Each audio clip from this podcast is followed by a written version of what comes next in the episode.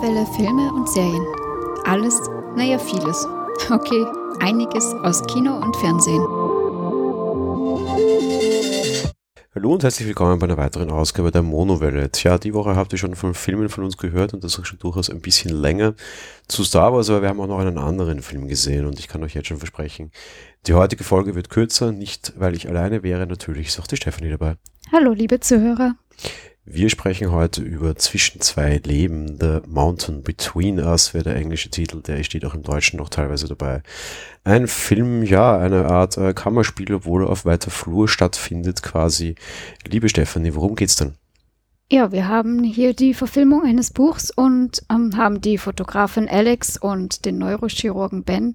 Beide haben das Problem, dass sie an einem Tag aufgrund der Wetterlage nicht mehr vom Flughafen nach Hause kommen, äh, beziehungsweise halt ähm, ja nach Hause beziehungsweise zu einer OP, denn Alex möchte ihren Mann heiraten am nächsten Tag und Ben, der Neurochirurg, hat eine wichtige Operation. So entschließen sie sich, ein kleines Flugzeug zusammenzuschartern. Und es kommt, wie es kommen muss. Das Flugzeug stürzt ab und wir haben ein, ähm, ja, ein Naturdrama. Ja, dieses typische Überlebensspiel quasi, das wir halt haben, eben dieses Überleben im Eis mit allem, was dazugehört. Das bedeutet auf der einen Seite tatsächlich sogar ein bisschen Wildtiere, auf der anderen Seite natürlich auch, äh, wie es zu erwarten war. Es ist Männchen, es ist Weibchen, äh, natürlich. Sie bekommen sich in die Haare und sie lernen sich dann doch relativ schätzen und das, obwohl die gute Fotografin eigentlich im Weg zu ihrer Hochzeit war. Ohne da jetzt was vorwegnehmen zu wollen, aber ja. Was die Besetzung des Ganzen betrifft, und klar, so ein Kammerspiel muss von zwei guten Schauspielern leben, zumindest von zwei großen Namen, und das hat man auch erfüllt. Kate Winslet, äh, quasi Titanic-Oscar-Preisträgerin, mehr oder minder, die aber auch sehr viele gute Filme seitdem hatte, auch wenn sie mittlerweile in die Jahre gekommen ist, die gute Dame. Auf der anderen Seite haben wir Idris Elba, das ist eher ein äh, relativ neu bekannter Schauspieler, sage ich mal. Haben wir heuer schon in mehreren Filmen gesehen, leider war keiner davon wirklich gut. Wir haben ihn gesehen in dieser Stephen King The Dark Tower Geschichte, da hat er eben den diesen, wie haben die geheißen, Wächter da. Um, ja, ich weiß auch nicht mehr, Jäger, irgendwas, keine Ahnung. Ja, wie auch immer, er hat den Guten quasi gespielt und äh, wir haben ihn auch in Tor immer dabei, da spielt er diesen Torwächter quasi, der da, da vorne irgendwie dabei ist und so, pff, ja. Ähm, ja, das wird ein sehr kurzer Podcast. Ähm, was, was können wir irgendwie zur, zur Story quasi sagen oder was für eine Aussage hat der Film oder irgendwie, also mal alles rund um das Thema Geschichte? Ja gut, ähm, da gibt's bei dieser Art von Film aus meiner Sicht immer nicht viel zu sagen. Es ist eben Überlebensdrama, die rohe Gewalt der Natur, die natürlich auch sehr schön ist, aber da sehen wir eben, wie schwierig das doch ist, ähm, wenn man völlig allein ist und niemand da ist. Ich meine, die sind äh, völlig auf einem Bergmassiv abgestürzt, mitten im Schnee und ähm, ja, im Endeffekt haben wir da, dass man doch die Aussage mehr oder minder, dass man sich aufeinander verlassen muss und äh, dem anderen trauen muss, zusammenarbeiten muss, würde ich sagen. Ja, ja, ähm, stimmt, aber mir, mir, mir fehlt irgendwie die Basis des Ganzen.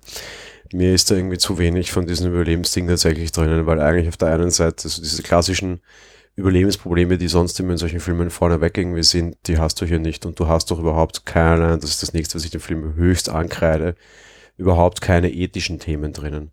Auf der einen Seite fehlt mir so ein bisschen diese Supply-Geschichte, so dieses, wo kriege ich Wasser her, im Zweifelsfall, wo entsorge ich Leichen, äh, wie kriege ich Essen her? Ich habe gerade auch so eine Handbewegung gesehen, von wegen, wo kriege ich Wasser her? Okay, das ist im Eis natürlich dann jetzt nicht zu leicht, also nicht zu schwer.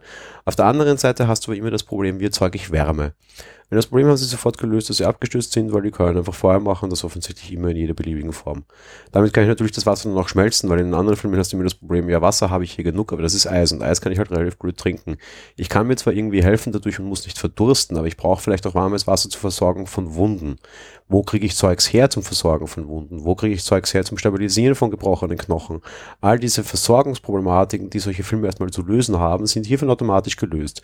Die können in beliebiger Form Feuer machen, die haben in beliebiger beliebiger Form offensichtlich Verbandsmaterial mit und das gebrochene Bein, das Winston doch hat, wird sofort geschehen. Natürlich haben wir nachher das Problem, dass die Gute ein gebrochenes Bein hat.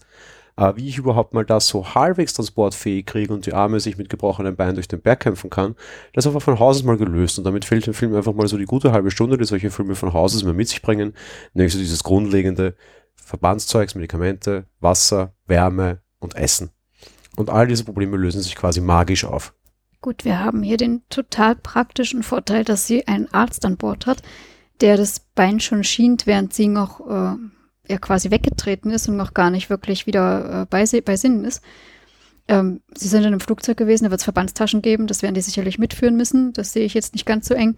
Äh, wie sie es vorher gemacht haben, wundert mich auch ein bisschen. Wahrscheinlich haben sie en masse Feuerzeuge dabei gehabt oder sowas. Ähm, das mit dem Trinken, ansonsten eben Schnee, einfach warmes Wasser, ja. Ich, ich tippe darauf einfach, dass sie Feuerzeuge dabei gehabt haben. Dass das Flugzeug meinetwegen verpasst ist und dabei hat, bin ich schon bei dir, aber wieso kommt dieses Flugzeug eigentlich auch noch so relativ gut und cool und heil unten an?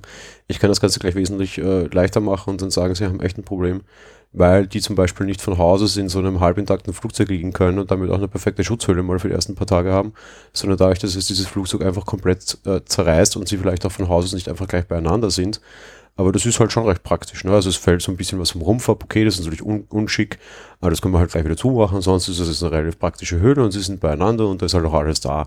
Heißt das Ding einfach wesentlich gröber zerrissen und das könnte ja durchaus passieren.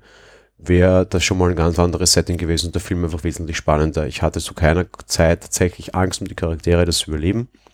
Was nämlich dann auch gleich die nächste Kritik ist, in die ich überleiten kann. Auch diese Reise dann quasi natürlich ins Tal, den Berg hinunter also so wirklich dramatisch ist die nie. Da fällt nie jemand so wirklich, Ausnahme der letzten zehn Minuten. So wirklich, da stürzt keiner so richtig mal schwer, da holt sich keiner mehr so großartig irgendwelche Verletzungen herbei. Ja, einmal gibt es eine Szene, wo sie so ein bisschen Mitleidenschaft gezogen wird. Aber das ist totale Plot-Convenience. Da ist immer alles, was man braucht, dann doch nur einen Schritt weit weg. Das war jetzt bisher nie da. Aber wenn man es dann braucht, dann ist es einen Schritt vor der Haustür. Stimmt. Relativ am Anfang wäre er fast gestorben noch, das hatten wir noch drin. Ansonsten, ja, sie haben schon großes Glück und sieht alles immer aus wie bei schönem Wetter und wir finden immer eine Höhle, ein Haus oder irgendwas. Sie haben schon sehr viel Glück, allerdings muss ich sagen, ich möchte es vielleicht gar nicht unbedingt im Film ankreiden. Wir kennen das Buch nicht. Vielleicht ist die Vorlage einfach so. Made Be, aber ich kann es natürlich mit allen anderen Überlebensfilmen vergleichen. Ich mag solche Überlebensfilme einfach sehr gerne und für mich ist das klar, um vielleicht auf dem Fazit vorwegzugreifen, so ziemlich der schlechteste, den ich je in diese Richtung gesehen habe. Einfach weil er wirklich äh, mies ist und weil dieses ganze Überlebensbusiness äh, hier für mich einfach überhaupt nicht da ist. Und das muss ich ihm halt als Kritiker schon anmerken. Das Thema Überleben, um das geht es nicht und das finde ich, ich ganz groß emotional beim Zuschauer bei so einem Film mitspielt. Und das ist auch gezielt die Frage an dich. Hattest du jemals Angst um sie? Ähm, ja, ja, dadurch, dass sie das gebrochene Bein hat, wobei mit dem konnte sie eigentlich erstaunlich gut laufen. Ich habe zumindest, nein, richtig Angst habe ich nicht gehabt. Ich habe zumindest eher die Angst gehabt, dass sie jetzt nicht rechtzeitig was zu essen finden, denn auch ohne Essen kannst du halt nicht ewig leben. Auch sonst noch zu der Story gesagt und auch aus der Liebesgeschichte, die sich da entspinnt. Auch die ist so ein bisschen nach Plot Convenience, da geht alles sehr schnell. Es ist alles sehr einfach, das ist alles irgendwie auch so ein bisschen unglaubwürdig die ganze Zeit. Es geht natürlich nach dem gesicherten Überleben auch noch so ein bisschen weiter. Auch das ist irgendwie alles so ein bisschen komisch und so ein bisschen gar drei Groschen Roman stilmäßig. Es ist irgendwie so eine, so eine schlechte Telenovela, irgendwie billig produziert, 14 Uhr, äh, RTL Nachmittagssoap und nicht irgendwie ein großer Kino-Hit mit irgendwie Millionenbudget und einer sehr teuren Besetzung auch sicher. Was lustig ist, du hast vorher gesagt, du magst diese Überlebensfilme. Als ich die Vorschau gesehen habe, habe ich ja eher anders reagiert und habe mir gedacht, um Gottes Willen schon wieder dieselbe Story, denn eigentlich kann man da ja immer nicht so viel aus dem Hut zaubern. Aber ja, Überraschung, man kann das auch alles sehr seicht machen wie hier. Sie hatten ja nicht mal Wetterprobleme zwischendurch eigentlich. Ja, genau. Äh, damit können wir auch gleich auf die schauspielerische Leistung übergehen und ich muss gestehen, es gab eine Rolle, die in diesem Film sensationell gespielt fand, die mich in jeder Form fasziniert hat und die ich diesem Film ewig dankbar sein werde. Und das war die, äh, die wir noch gar nicht erwähnt haben, weil wir auch den Schauspieler dahinter nicht kennen. Äh, mit diesem Team ist auch ein Hund abgestürzt und der brachte mörderisch viele Emotionen hinein. Der war super dressiert.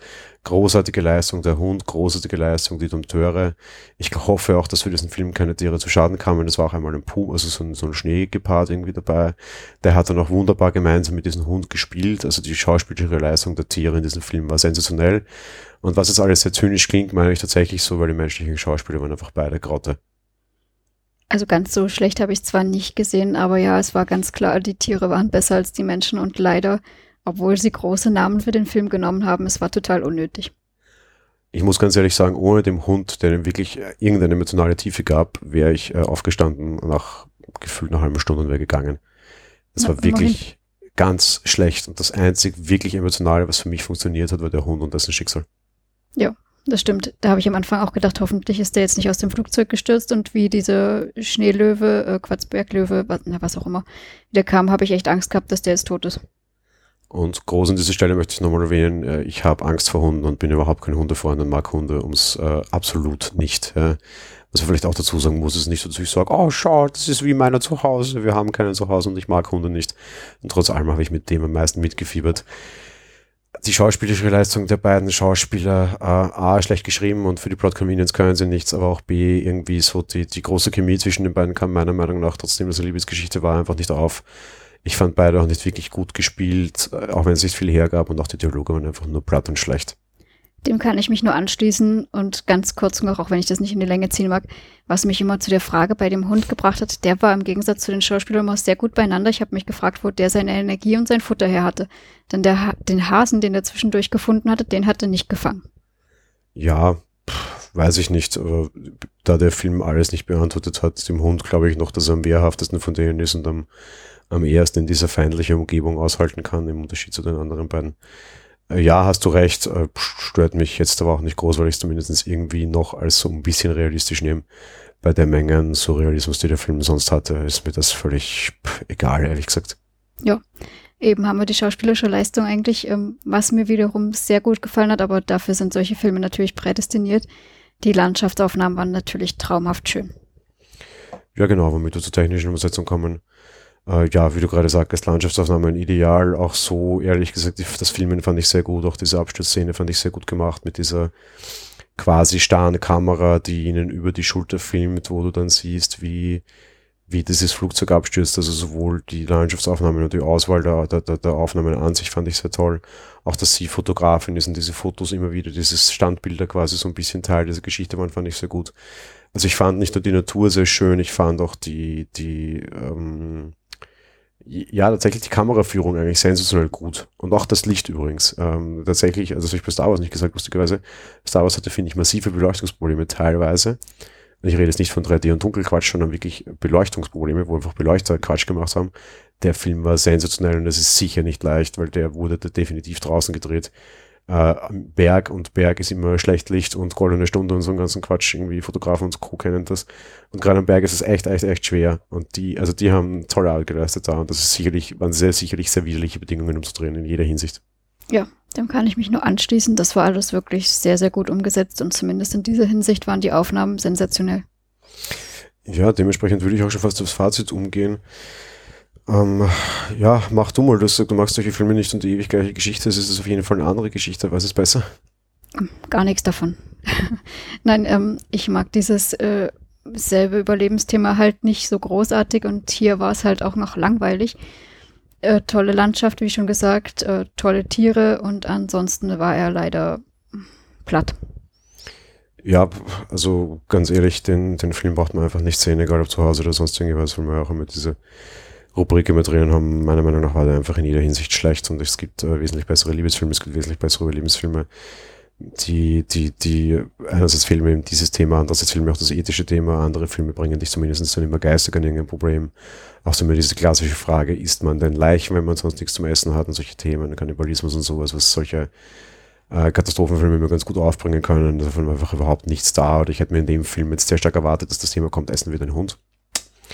Und es waren einfach Sachen, die nicht angegangen wurden und einfach emotional dadurch in mir als, als Zuseher nichts ausgelöst hat. Ich sage immer, Filme müssen emotional in mir was auslösen. Dieser Film löst in mir die gleiche emotionale Kälte aus, die diese Schauspieler ausgesetzt waren, irgendwie so um die 0 Grad und das war's. Das ist völlig uninteressant. Ja, kann ich mich nur anschließen. Es gab nichts zum Überleben und von dem her, ja, nicht weiter, äh, ja, irgendwie relevant.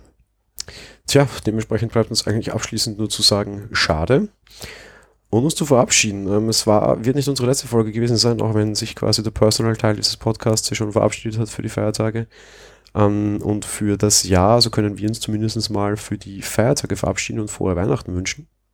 Ja, ganz genau. Von meiner Seite natürlich auch schönes Fest und frohe Feiertage. Ja, ähm, ihr werdet uns aber quasi zum Fest nochmal hören, weil in diesem Format wird am 24.12. eine Pottwichtel-Folge kommen. Das bedeutet eine Folge von jemand anderen aufgezeichnet, der versucht, das in unserem Stil zu machen. Viel Glück an dieser Stelle, beziehungsweise jetzt, wo wir das aufzeichnen oder wo ihr das hört, ist das eh schon äh, erfolgt. Also am 24.12. hört in diesem Format auf jeden Fall noch was. Und ihr hört auch uns vor Silvester auf jeden Fall nochmal. Dementsprechend sagen wir noch nicht einen guten Rutsch ins neue Jahr. Wir hören uns nochmal, aber wir wünschen euch auf jeden Fall eben schöne Feiertage, alles Gute und bis bald. Bis bald.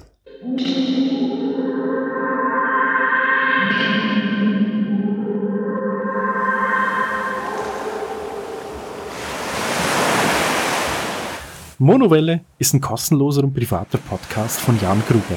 Mehr Informationen dazu findet ihr unter www.monowelle.at. Abonniert den Podcast mit iTunes oder dem Podcatcher eurer Wahl. Wir freuen uns über Kommentare auf der Webseite, Audiokommentare, Empfehlungen oder gar Bewertungen bei iTunes.